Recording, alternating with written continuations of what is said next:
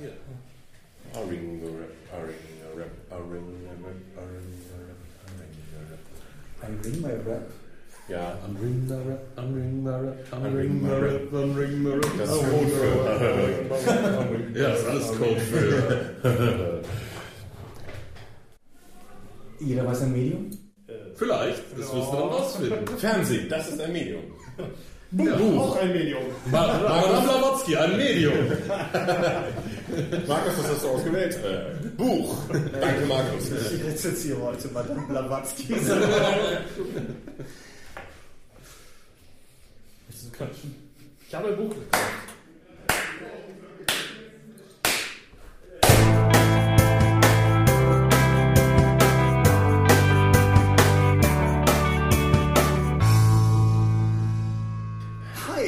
Herzlich willkommen zu einer willkürlich nummerierten Folge des Dorpcast, vermutlich 135c. Wir haben uns heute ein weiteres Mal hier auf der Drakon versammelt. Wir alle, nachdem auch mein üblicher Mitpodcaster, der Herr Mingers vom Pokémon-Fangen wiedergekommen ist. Es wäre einfacher, wenn es hier mehr Pokestops gäbe. Es ist die Eifel. Sei dankbar, dass wir überhaupt irgendwas haben. Und wir haben uns hier versammelt, um eine weitere fünfköpfige Medienschau einzusprechen. Fünf Köpfe, davon haben wir zwei schon mal genannt, nämlich zum einen dich Michael Skorpio-Mingas, guten Abend. und zum anderen mich, Thomas Michalski. Hi! Aber wir sind erneut nicht alleine, denn rechts von mir sitzt Äh, Markus Hein.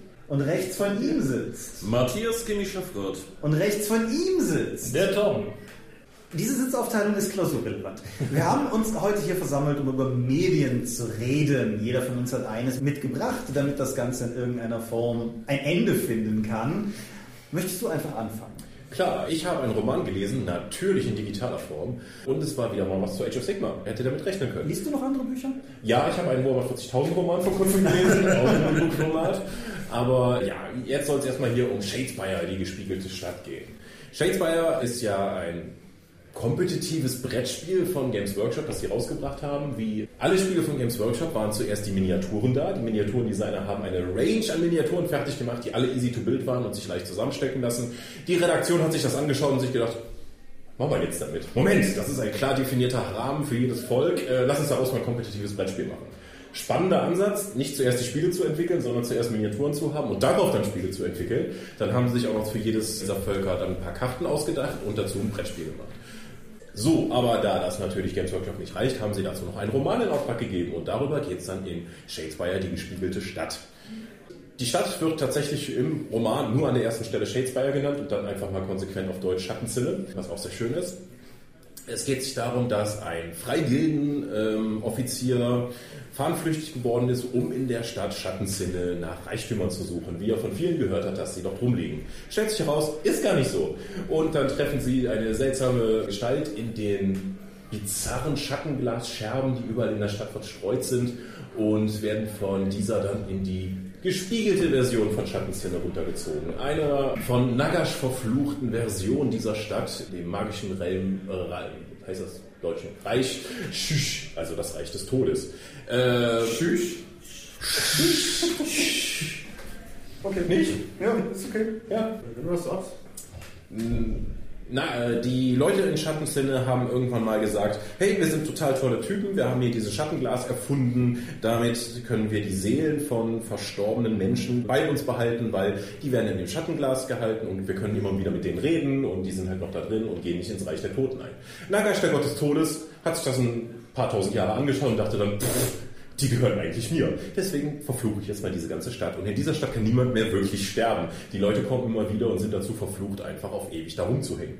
Die meisten haben das nicht so gut verkraftet. Nichtsdestotrotz haben ein paar dieser Obermagier der Stadt, die Katophrane, dann noch Leute und die ehemalige Einwohner und neue Leute, die da reingestolpert sind, einfach mal unter ihre Fittiche genommen und führen jetzt so eine Art Schattenkrieg gegeneinander, indem sie Schattenglas sammeln lassen oder einfach nur aus Spaß gegeneinander kämpfen. Der Offizier wird nun zum Spielball mehrerer dieser Kräfte und wird hin und her geschoben und wir finden, was Age of Sigma sowieso auszeichnet, jede Menge abstruse Sachen ein. Ja, womit handelst du, wenn eigentlich alle unsterblich sind? Die Leute handeln einfach nur, weil sie es im Leben schon getan haben und keine andere Möglichkeit finden. Sie müssen nicht mehr essen und trinken. Nichtsdestotrotz wird, wenn irgendwie jemand noch Wein mit reinbringt, das als totale Deluxe und Luxusware dann gehandelt und wird rumgereicht.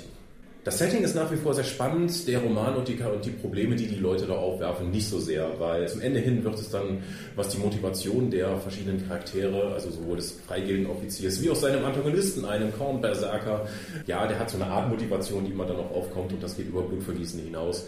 Es spielt sehr damit, dass die Zeiten nicht richtig funktionieren, dass es einfach so seltsam ist. Es ist so eine Art brutales Twin Peaks mit mehr Morden, ich fand es insgesamt wenig überzeugend, gerade weil die Motivation der Charaktere zum Ende hin doch etwas mich verloren hat, weil es dann doch ein bisschen zu seltsam wurde. Wer insgesamt an Warhammer Underworld der Spielreihe Spaß hat, kann da mal reinschauen, um mehr zu verstehen, in welcher Stadt das eigentlich stattfindet, warum die Leute gegeneinander kämpfen und warum die immer wieder kommen. Aber so als alleinstehender Roman konnte er mich nicht überzeugen. Okay. Wer von unseren unüblichen Gästen möchte denn als erstes sein Medium ins Rennen werfen?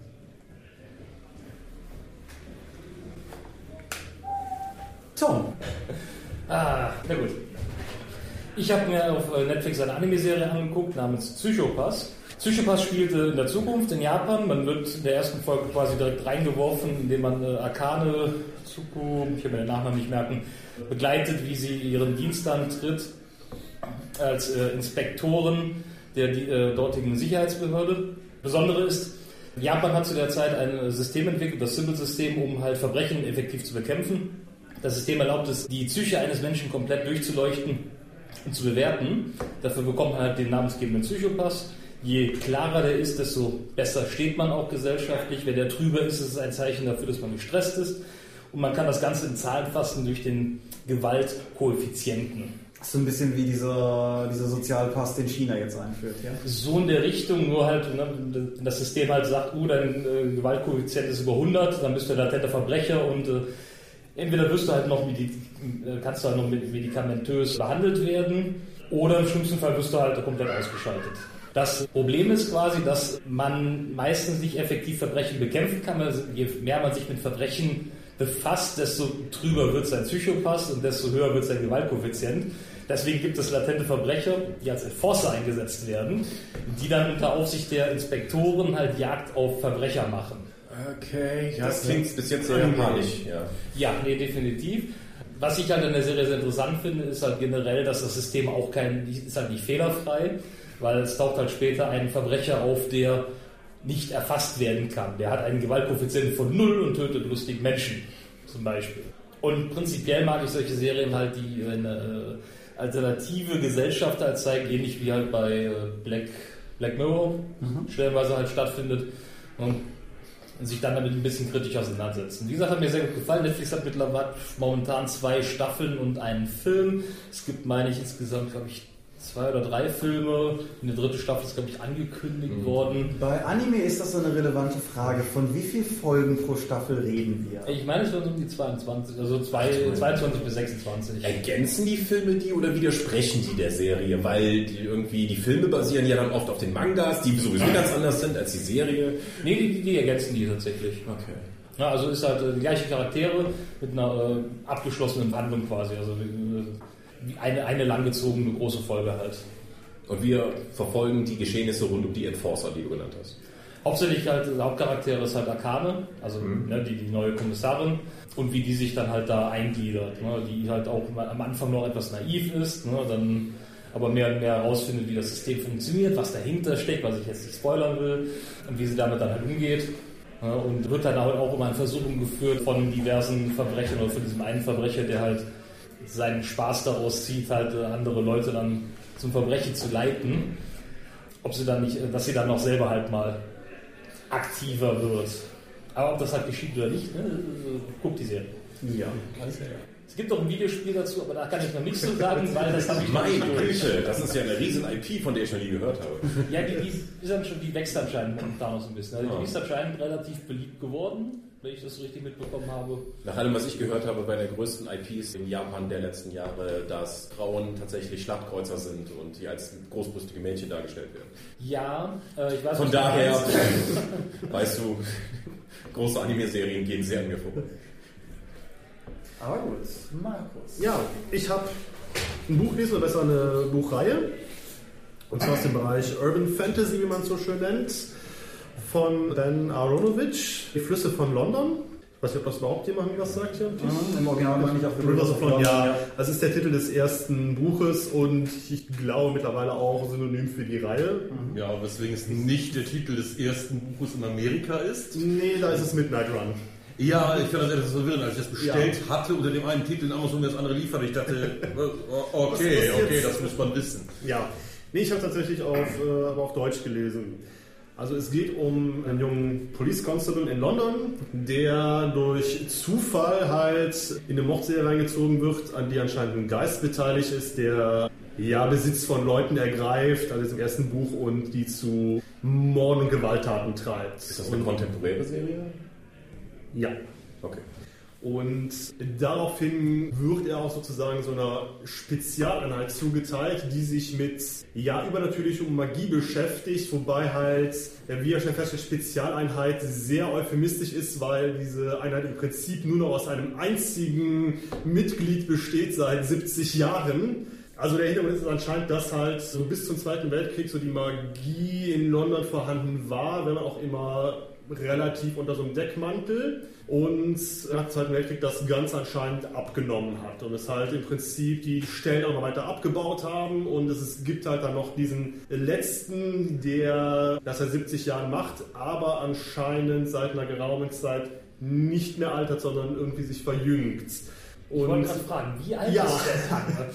und er wird dir dann halt als ja, Gehilfe bzw. Schüler zugeteilt, um eben zum einen diese Mordserie mit ihm aufzuklären, zum anderen sich eben als ja, Zauberschüler ausbilden zu lassen. Was ganz cool ist, was er anfangs halt toll findet und meint so, ja, da will Latein lernen und Griechisch, was er am Anfang noch mit einer Begeisterung angeht und halt äh, auch in den späteren Bänden dann immer wieder so, ah, dann ist wieder Lateinstunden und Altgriechisch und ähnliches und du merkst halt, dass das doch teilweise eine sehr trockene Angelegenheit ist, die ihm dann so ein bisschen ja, auf den Geist geht. Geil. Spricht hier jemand altgriechisch? Ja, so ungefähr. Also ich fand halt, es liest sich gut weg.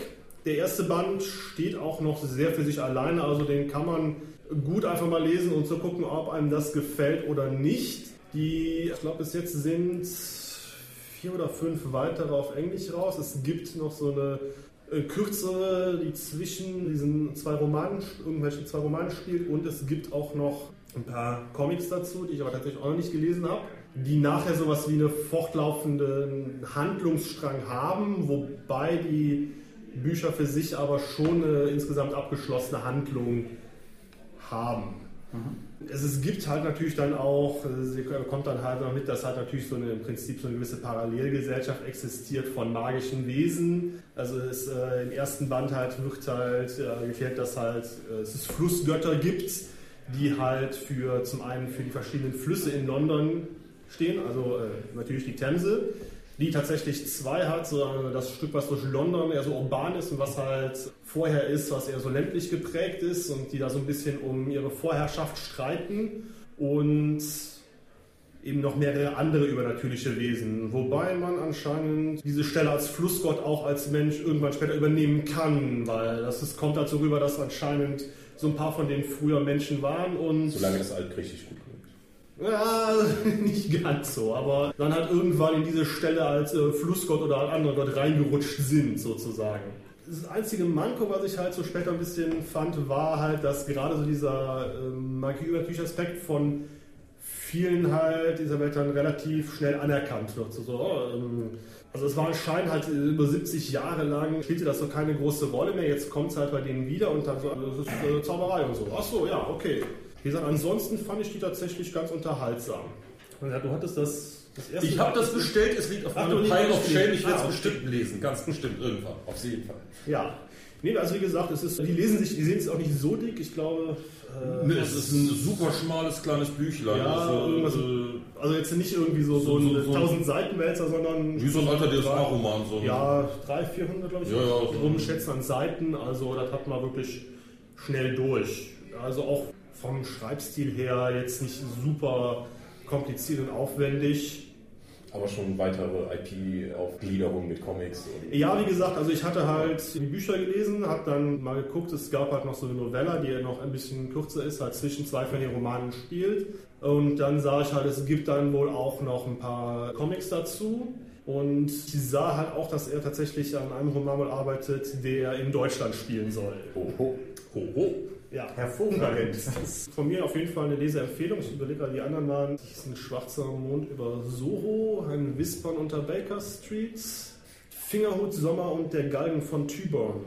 Ja, Ja, Also- korrekte Titel in den Show Notes. Ja, Digga. Der werden wir verlinken. Also wie gesagt, ersten Band kann man wirklich alleine lesen und gucken, ob es einem gefällt oder nicht.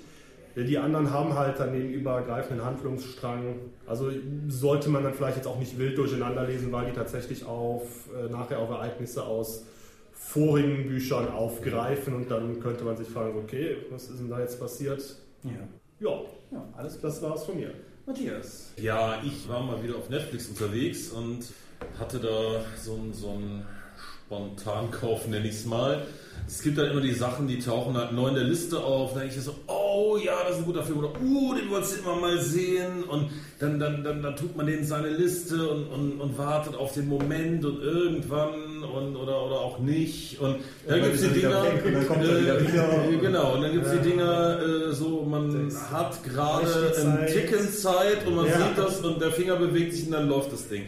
Und das war bei mir Kong, Skull Island. Ein fantastischer Dokumentarfilm über das Schicksal eines echt großen Affen.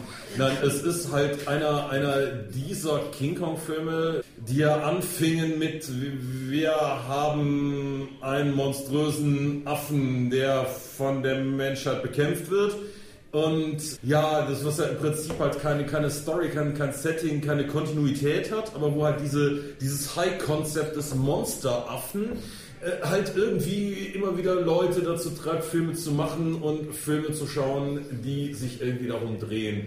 Und ja, bei einem guten Monsterfilm geht es ja auch nicht unbedingt darum, dass das jetzt ein allgemein guter Film sein muss oder dass das eine tolle Handlung sein muss und, und tolle Darsteller oder so, sondern man guckt den ja wegen der Monster. Und ja, in den äh, letzten King Kong-Filmen, die ich da gesehen habe, der war halt in Anlehnung an, an die ersten Filme halt schön in, in den 1920ern gesettet. Und dieser neue, der komplett für sich steht, ist in, ja, in der geheimnisvollen Welt des ja, Nach-Vietnamkriegs, also in den frühen 70ern, angesiedelt, als Amerika in Asien gerade einpackt, aber ein äh, Forscher, Entdecker, Trupp, der von irgendwie so einer geheimnisvollen Insel gehört hat, halt mit dem letzten Bataillon an Leuten da halt hingeschifft wird, bevor die Russen das Ganze finden. Und ja, das ist, also der Film ist halt wieder dieser Film, wir sind auf der Insel, das sind halt Monster, eins von denen ist ein riesiger Affe, die Monster sind alle monströs, der Affe ist ein bisschen komplexer, er, er ist der Beschützer der Eingeborenen, er kämpft gegen die Monster, er ernährt sich von Monstern, Monster haben seine Eltern getötet und Edgelord-Affe. ja, also für, für, für so ein Caillou-Monster-Ding hat er halt echt viel Charakterhintergrund. Und ja, dementsprechend gibt es halt immer wieder Szenen, wo dieser Affe halt völlig durchdrehend auf irgendwas einschlägt, bestialisch brüllend und brutal und nur noch rot sieht und dann wieder diese Szenen, wo er halt irgendwie ja, so mit Menschen Kontakt aufnimmt, Blicke wechselt, sich, sich ruhig verhält, geheimnisvoll im Nebel verschwindet. Ja, der, der Affe ist halt das Charaktermonster. Die Menschen, ja, die sind alle da. Es ist auch, es, es wird einigen bekannten Gesichtern besetzt, zum Beispiel Samuel L. Jackson, der halt äh, irgendwie so ein Sich spielt. ja, also tatsächlich aber mal eher, eher eine negativ besetzte Rolle. Das ist so eine Art, das ist im Prinzip halt kommandierender Offizier der ganzen Nummer und weil das Militär gleich am Anfang mit dem Affen aneinander gerät und der da halt einen gewissen Personalausfall hat, verwandelt er sich halt in so eine Art ja, Vietnam-Offizier Captain Ahab, dessen Aufgabe es jetzt ist, den Affen zur Strecke zu bringen. Der Affe. Äh, genau, dessen einzige Motivation ist halt, diesen Affen zu beseitigen. Ja, gute Charaktermotivation. John Goodman ist da, der so eine Art zwielichtigen Wissenschaftspolitik Intrigenmenschen wird, der dann halt auch noch die geheime Agenda hat, die Menschen auf äh, die Existenz von Monstern vorzubereiten und da halt eine weitere Kriegsfront aufzumachen. Äh, John Goodman scheint da ja momentan eh so, so eine Tendenz hin zu haben. Sein Charakter in Cloverfield Lane ist ja auch, sagen wir mal, kein Sympathieträger. Das Lustige ist, am Anfang ist er das so ein bisschen. Er wirkt halt so ein bisschen, ne, so, so, so, so ein Underdog-Typ, so ein netter Mensch, der da halt bei einem Politiker drum betteln muss, dass das irgendwie finanziert wird und dann als einziger dran glaubt, aber wird dann halt, ja, das dreht sich dann halt so ein bisschen, weil seine Motive halt auch imperialistisch, kapitalistisch, böse und schlecht amerikanisch sind. Ja, es ist halt dieses Post-Vietnam, wo halt dieses ganze Juche-Amerikanismus der 60er halt plötzlich klappt und in einem ganz anderen Licht erscheint. Ja, es gibt natürlich auch eine Sympathieträger, das ist halt eine Fotografin, die da halt in Vietnam den Krieg dokumentiert hat. Das ist halt irgendwie so ein britischer Abenteurer, der da, da irgendwie äh, Hauptcharakterrolle übernehmen muss und das ist halt so ein Zweitweltkriegsveteran, der da halt mit seiner Mühle bei irgendeinem Feuergefecht gegen die Japaner auf der Insel gelandet ist. Und gut, äh, es, es entwickelt sich halt so, sie gerade mit dem Affen aneinander müssen sich ja durchkämpfen, die Leute teilen sich, dann gibt es die Truppe die, der Affenversteher und die Truppe der Affenjäger und dann treffen die sich wieder und es gerät ein bisschen aneinander. Aber was halt eigentlich das Faszinierende an dem Film ist, ist halt diese, diese brutale Vietnam-Kriegsfilm-Ästhetik, die der halt immer pflegt, wenn das irgendwie zu machen ist. Ja, diese Mannequin in Olivgrün, reiche, knallgrüne Vegetation mit irgendwelchen orangen Napalm-Explosionen und Mündungsfeuer davor. Auch die Forscher fangen gleich damit an, dass sie halt irgendwelche seismischen Untersuchungen mit Bomben machen. Und das äh, findet King Kong halt nicht so geil. Und dann geht das halt gleich ins Gefecht, das hört halt nie wieder auf. Und es hat halt immer, immer diesen Apocalypse Now Look ja, also als, als, als Optik, als Ästhetik, als Schick, ja, wie die Leute rumlaufen, wie,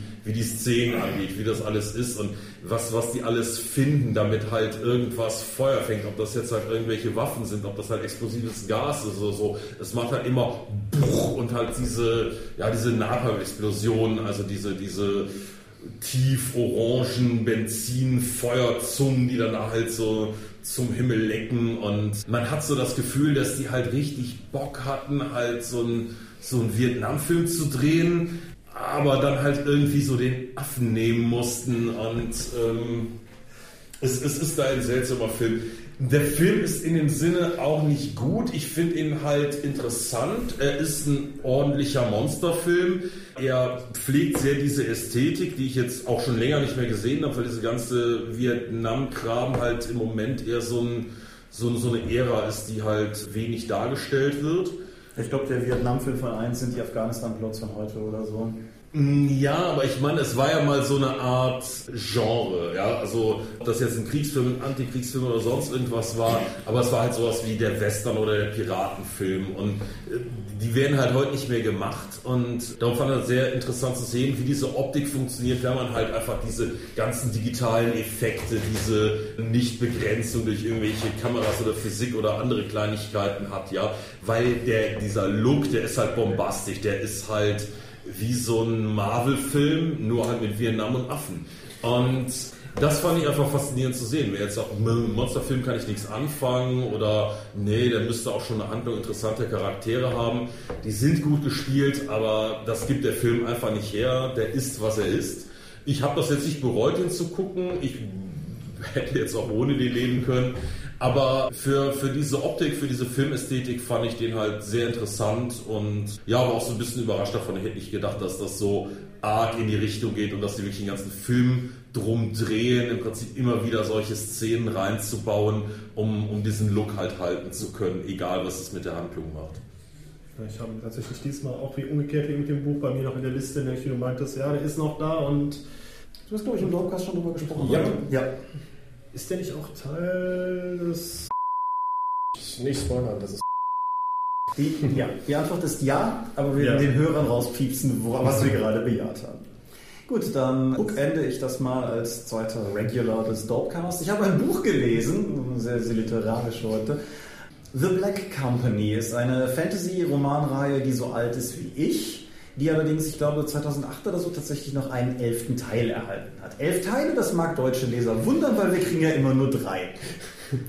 Die drei sind vor 100 Jahren, ich glaube, schon mal bei Bastei Lübbe erschienen und sang- und klanglos untergegangen. Und dann hat der Manticore Verlag, der ja eine vertrauenswürdige Hausnummer für krude, aber geile Fantasy ist, entsprechend sich der ganzen Sache jetzt auch nochmal angenommen und hat auch nochmal die ersten drei Teile rausgebracht. Über den ersten habe ich, glaube ich, vor Urzeiten hier auch schon mal gesprochen. Gelesen habe ich die alle vor irgendwie 20 Jahren oder so schon mal grob während meines Zivildienstes. Und so sind wir erneut angekommen beim zweiten Black Company, der im Englischen Shadows Linger heißt, auf Deutsch Todesschatten und früher auf Deutsch Nacht über Juniper. Muss man ja auch alles auseinanderkriegen. So, worum geht's? Die Black Company ist eine Söldnereinheit. Und wenn man sich das. Als ich das zum ersten Mal gehört habe, habe ich halt gedacht, so ja, so 12, 15 Mann oder so werden das schon sein. Pustekuchen, wir reden hier in Hundertschaften. Das ist die Company. Ja, Eine ganze Söldnerkompanie. Genau, und das ist alleine schon durchaus ein Alleinstellungsmerkmal, denke ich, kombiniert mit etwas, was diese Romanreihe hat, aber glaube ich nie wirklich kommentiert, nämlich dass Leute irgendwie keine normalen Namen haben. Also am Anfang habe ich gedacht, das liegt vielleicht nur an der Söldnereinheit, aber die heißen halt alle irgendwie Silent oder Croaker oder One-Eye oder irgendwas in der Art. Die alte deutsche Übersetzung hat das teilweise übersetzt, was ja immer die schlechteste aller Ideen ist. Die neue Übersetzung behält die englischen Namen einfach bei, was man halt mögen kann oder nicht. Aber so ist es halt. Nur, nur die Black Company ist tatsächlich auf Deutsch auch die, die schwarze Kompanie, außer halt auf dem Cover. Da ist es die Black Company. Das zweite Alleinstellungsmerkmal der Reihe für mich ist, dass die Black Company nicht auf der guten Seite kämpft. Das ist, im ersten Band war das für mich noch ein ziemliches Aha-Erlebnis, weil das halt irgendwann auf das Finale hinausläuft und das ist halt so ein bisschen das klassische epische Finale, als würden jetzt irgendwie die Helden gegen Sauron ziehen, nur dass unsere Protagonisten auf Saurons Seite kämpfen.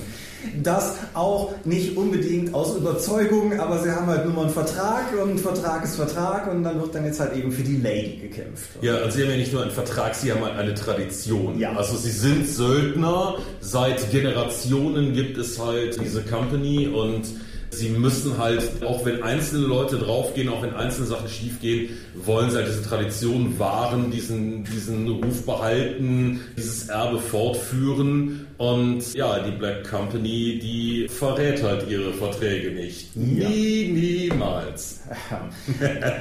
Äh, Croker, der Chronist der Truppe, ist auch gleichzeitig der Ich-Erzähler der, des ersten Bandes und ein Teil auch des zweiten Bandes, wobei der zweite Band ein bisschen damit bricht. Croker ist kein Poet.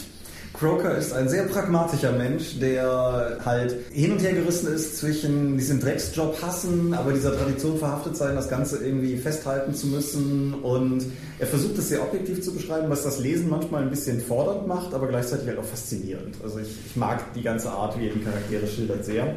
Und der zweite Band bricht insofern auch ein bisschen aus dem ersten aus, weil er großteilig an einem Ort spielt, nämlich dem titelgebenden Ort Juniper oder Juniper, wie man halt möchte, wo nur ein kleiner Entsatz dieser Truppe erstmal hingeschickt wird, um Dinge vorzubereiten und wo sie sich dann mit allem rumschlagen müssen, was solche Orte halt so haben, also unfähigen Staatsmächten vor Ort, unfähiger Bevölkerung, verbrechensreicher Ghettoviertel und einer schwarzen Nekromantenfestung. Und von da aus entwickelt der Plot seine Geschichte oder entwickelt das Buch seine Geschichte halt weiter. Elemente aus dem ersten Buch werden aufgegriffen auf eine Art und Weise, die keinem der Protagonisten irgendwie gelegen kommt und das Ganze eskaliert dann extrem hoch, was auch daran liegt, dass der Power-Level dieser Geschichte nicht nur in der Mannstärke sehr hoch ist, sondern es gibt eine Gruppe von sehr mächtigen Wesenheiten, die halt von der besagten Lady auserwählt wurden und die sich halt auf dem Machtspektrum bewegen, wo halt auch eine ganze Söldnerkompanie sich sagt, ja okay, soll, soll so machen oder so. Das bringt mich über Ecken zu der deutschen Übersetzung, die ich insgesamt für sehr gelungen halte, die allerdings ein, zwei Stellen hat, wo gewählte Begriffe mir nicht sonderlich gefallen. Diese Leute, die von der Lady ergriffen wurden, sind die Taken. Wie würdest du, Matthias, der du die Bücher auch gelesen hast, wie würdest du die übersetzen wollen? In diesem, wollen? In diesem unübersetzbaren Buch. Hm. So aus dem Stegreif hätte ich keinen, keinen Vorschlag, der mir wirklich gefällt. Was ist geworden? Die Entführten. Nein, das, nein, das wäre es nicht gewesen. Die Genommenen sind es doch bestimmt auch nicht. oder? Nein, das ist. Ich habe ich, ich, ich hab lange drüber nachgedacht. Ich glaube, wenn ich es hätte machen müssen, ich hätte die Geraubten genommen, aber das ist auch, das, nichts davon trifft. Ja, das Frage, die Frage ist halt, wie, wie sie taken sind. Ja. wo- wurden sie entführt oder sind sie, was es ja auch bedeuten kann, halt äh, absolut hingerissen Ja. von der Lady und es ist halt unklar, was genau es meint. Und ja, das kriegst du so nicht hin. Ja. Elevator Pitch, wie würde ich äh, das Buch grund oder wie würde ich die Reihe grundsätzlich empfehlen? Es ist so weit weg von Tolkienesker Einheitsfantasy, wie du wahrscheinlich kommen kannst. Es ist äh, Genrevertreter von, von was die heute Military Fantasy nennen. Also irgendwas, was halt so, so klassische Armeeromane und keine Ahnung, was, was im, im, in Deutschland immer diese gruseligen Wehrmachtsgeschichten sind, aber im äh, amerikanischen, ja genau, diese, diese schrecklichen Dinger, aber im äh, Englischen halt nicht unbedingt den Beigeschmack hat, halt diese heldenhaften Soldaten-Abenteuergeschichten sind, gemixt mit bösen Zauberern. Genau. Und ich habe das erste Buch ja irgendwann schon mal besprochen und unser gemeinsamer Freund und äh, Patreon-Unterstützer Tobias Kronert war, nachdem er es irgendwie gelesen hat, völlig entrüstet, wie ich es wagen könnte, sowas zu empfehlen. Ich finde die Dinge absolut awesome. Ich habe die damals sehr geliebt. Ich lese die jetzt halt sporadisch nochmal bei, weil mich die deutsche Fassung einfach interessiert. Und wie ich die Tage schon zu Matthias sagte, jetzt auch nachdem ich das zweite gelesen habe, ich bin wieder völlig davon weggerockt, wie unfassbar gut ich diese Bücher finde. Also das ist etwas, was ich auf eine Weise emphatisch empfehlen möchte, wie ich selten hier in letzter Zeit was empfohlen habe, vorausgesetzt die gerade geschilderten Prämissen holt euch in irgendeiner Form ab. Wenn du sagst, dass im Original das mehrere Bücher waren, sind die in Deutsch in drei Bücher zusammengefasst worden? Nein, nein, das sind mehrere Zyklen und die ersten drei Bücher bilden einen in sich auch durchaus sinnig geschlossenen Zyklus. Und bei der alten Fassung war es so, dass äh, die einfach nicht gut genug gelaufen sind, dass sie den nächsten Zyklus gemacht hätten. Bei der neuen Fassung ist es, meine ich, ein rechte Problem, aber da will ich jetzt hier nichts aus dem Nähkästchen plaudern, was mir Nick vielleicht mal irgendwann am Stand erzählt hat. Aber es war, glaube ich, irgendwie schwierig, an die restlichen Sachen ranzukommen. Aber das ist, man fällt da nicht in ein Loch. Wenn man die ersten drei Dinger gelesen hat, hat man durchaus ein in sich gut geschlossenes Paket. Danach ist es, meine ich, noch ein Zweiteiler, noch ein Dreiteiler und ein Buch, was dann später kam und irgendwo dazwischen spielt oder irgendwie so teilt sich das auf. Aber diese drei Dinger bilden schon durchaus einen sinnvollen Plot-Arc. Und ja, Layouter Nitpick an der Seite die Reihe hat, was, was ich sonst auch bei nichts anderem habe. Auf jedem Buch steht nur The Black Company, aber nicht der Untertitel, weshalb du drei völlig identische Bücher im Schrank hast, auf denen The Black Company steht. Aber ich bin der Letzte, der auch Leute zeigen wollte, wir haben da. Gab es da früher teilweise mit Karl May oder so, Ja, weil er genau. einfach dann 40 Mal Karl May da stehen hatte. Ja, das auf jeden Fall von mir zu dem Buch. Ich werde irgendwann in der Zukunft dann auch den dritten mit Sicherheit nochmal neu lesen und hier nochmal vorstellen. Aber so viel erstmal für heute. Damit sind wir rund. Und? Schon? Ja. Ja, Ich bedanke mich. Ja, flott. Ja, das ist mal. Ne? Ich bedanke mich bei euch auf jeden Fall wieder fürs, fürs Mitmachen. Ich würde es nicht jede Woche so machen wollen, auch weil ich eben schon sagte, dass ja wie ein, Bündel junger Katzen ist, das man verzweifelt versuchen muss, in eine Kiste zu stecken. Aber ich habe immer sehr viel Spaß an diesen Gemeinschaftsfolgen. Ja. Kann man jetzt ja, ja als würdest du Tiere töten oder trinken wollen. Nein, die musst du sammeln, wenn du irgendwie abends füttern willst oder so. Das, das nie Kann man jetzt noch die Getränkeschau machen. die Getränkeschau, Ja, ja. keiner von uns trinkt gerade was. Ja, ist richtig. Fertig. Was hast du getrunken? Heute? Ja. Tee. Kaffee. Cola. Sprite. Cola. Alles klar. Derjenige, der immer nach der Getränkeschau verlangt, ist sogar hier, gerade auf der Drakon, da könnte ich Ihnen das gleich noch erzählen. Ich bedanke mich bei euch fürs Zuhören. In 14 Tagen wieder ein regulärer Dropcast. Drakon war auf jeden Fall cool. Für uns ist sie es noch, aber sie wird, denke ich, jetzt nicht noch irgendwie eskalieren, ansonsten wird die Folge halt nie online gehen. Aber es war auf jeden Fall schön und bis dahin wünsche ich euch einfach eine gute und angenehme Zeit und sage Adieu und ciao, ciao. Tschüss. Tschüss. Bye. Schön.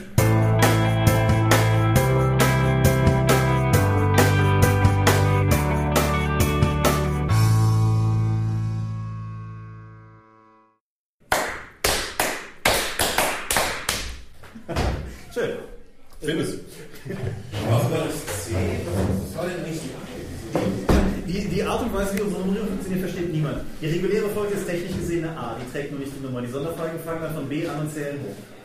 Warum ist das nicht einfach die nächste Durchnummer? Warum ist das nicht einfach 135 A römisch 2? Das Ja. ist mir nicht beizubringen. Aber nur du bist für die Nummerierung zuständig, deswegen, wenn du sagst, das versteht niemand. Ja, deshalb, wenn du den Geisteswissenschaften so nummerieren lässt.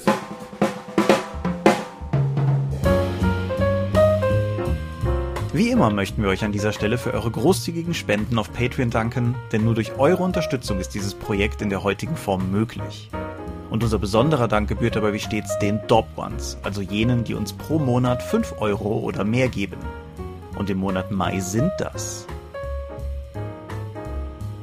8088, Ali Schara, Ed Zeitiger, Lambert Behnke, Big Bear, Andreas Korsten, Tobias Kronert, Daniela, Daniel Doppelstein, Dorifer, Thorsten Enderling, Michaela Fege, Björn Finke, Gensdreckleser, Marcel Gehlen, Stefan Glück, Granus, Markus Greve, Alexander Hartung, Jörn Heimeshoff, Heinrich, Dominik Ladek, Hungerhummel, Laplace Verlag, Lightweaver, Christoph Lühr, René Kulig, Angus MacLeod, Volker Mantel, Moritz Melem,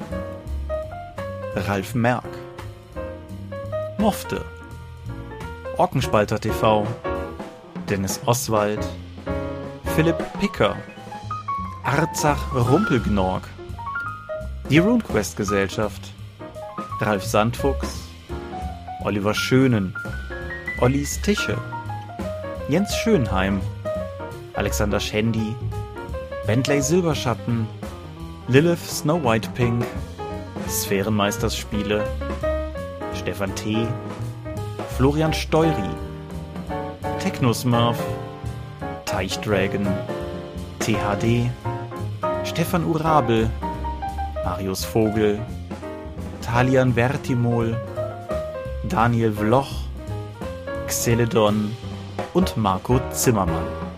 Danke, dass ihr uns freiwillig, ohne Paywall und Auflagen so tatkräftig unterstützt. Einfach weil ihr es könnt.